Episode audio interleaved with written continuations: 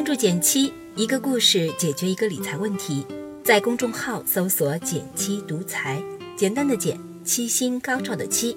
关注后回复“电台”，十本电子书，请你免费看。今年六月十号，余额宝就成立六周年了。按照官方的数据，六年服务六亿人，每天产生约一个亿的收益，看着还挺感动的。我也看了看自己的个人报告，投资余额宝七百九十二天，累计赚了三百一十元。再看看最近的七日年化收益率，百分之二点四七九，真是无比的想念六年前。说起来，余额宝收益一直在下滑，这早已不是什么秘密。就拿最近一年来说，去年存五万块，一天还能赚个六块多钱，现在只剩三块多。差了一个包子的钱，那么你有没有想过，这些年我们的收益到底都去哪儿了呢？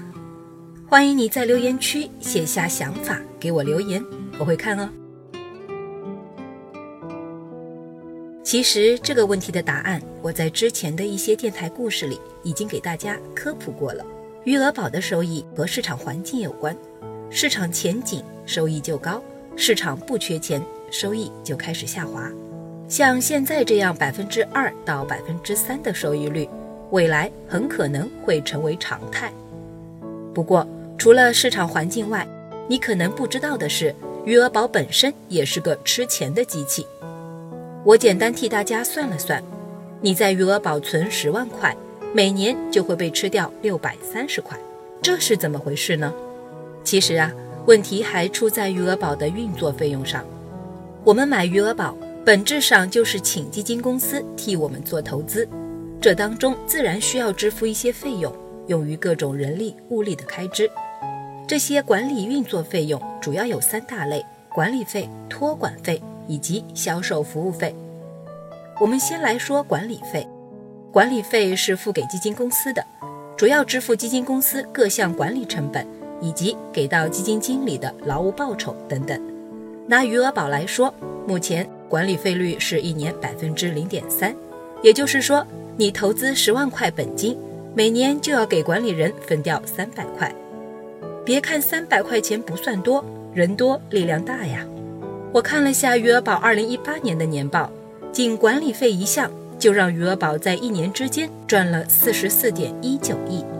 要知道，二零一八年天弘基金公司旗下所有基金加起来。一共才贡献了五十二点一四亿的管理费，其中余额宝就贡献了四十四个亿，占比接近百分之八十五。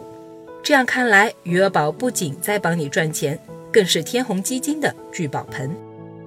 接着，第二类费用是托管费，这笔钱是给到托管银行的。为了避免资金挪用等道德风险，我们的钱不会直接交到基金经理的手上，而是存在托管银行里。基金经理只能发送投资指令，不能随意挪用这笔钱，所以托管银行的存在就相当于给我们的资金安上了一道锁，只不过这道锁也是要收费的。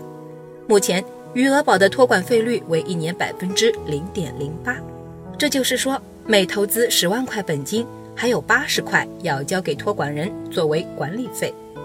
最后一项是销售服务费，这笔钱是给到销售渠道的。你可以看作是渠道的推广费用，余额宝的销售服务费率为一年百分之零点二五。因为余额宝只在支付宝上销售，所以余额宝的销售方只有一个天弘基金公司，这笔费用也自然全归天弘公司一家所有。如果把管理费和销售服务费加在一起，天弘基金公司去年一整年就在我们身上赚了八十亿元，这可真不是个小数目。有的朋友听到这里，应该就想问了：这么大一笔钱是什么时候扣掉的呢？我怎么一点儿感觉也没有？其实，在每天给你的收益中，基金公司已经提前帮我们把这些费用扣除了。打个比方，你存十万块在余额宝里，现在每天大概能赚六块二，但你的实际收益其实不止这些，把各项费用加进去，真实收益差不多是七块九。这两者之差的一块七，就是基金公司每天替你扣掉的运作成本。基金公司都默默帮你处理好了，也难怪感觉不到。不过被默默扣掉的费用占去了你近五分之一的收益，实在是不小的一笔。那有没有费率更低的货币基金多让一点利润给我们投资者呢？答案当然是有的。现在基金公司这么多，竞争其实是很激烈的，谁也不想坐视余额宝一家独大，所以各家基金公司也会动用浑身解数去抢客户。其中很重要的一个手段就是降费率。比如说，二零一四年，银华基金公司推出了一款货币基金，三项运作费用合计只有百分之零点二。二零一七年，博时基金公司推出了一款货币基金。三项运作费用合计只有百分之零点二一，两者的费用均是余额宝的三分之一。而如果我们再把这两只基金的历史收益和余额宝对比一下，就会很明显的发现，高费率的余额宝的确在一定程度上吃掉了投资者的收益。当然，费率只是影响业绩的因素之一，管理人能力、管理经验、基金规模等因素也值得考虑。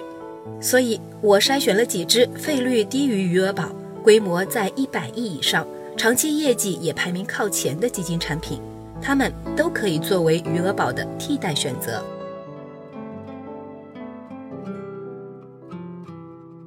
大家如果对这几只基金感兴趣，也欢迎大家来我的公众号“减七独裁”，在公众号的后台搜索和这篇电台同名的文章，就可以看到了。欢迎你来做客呀！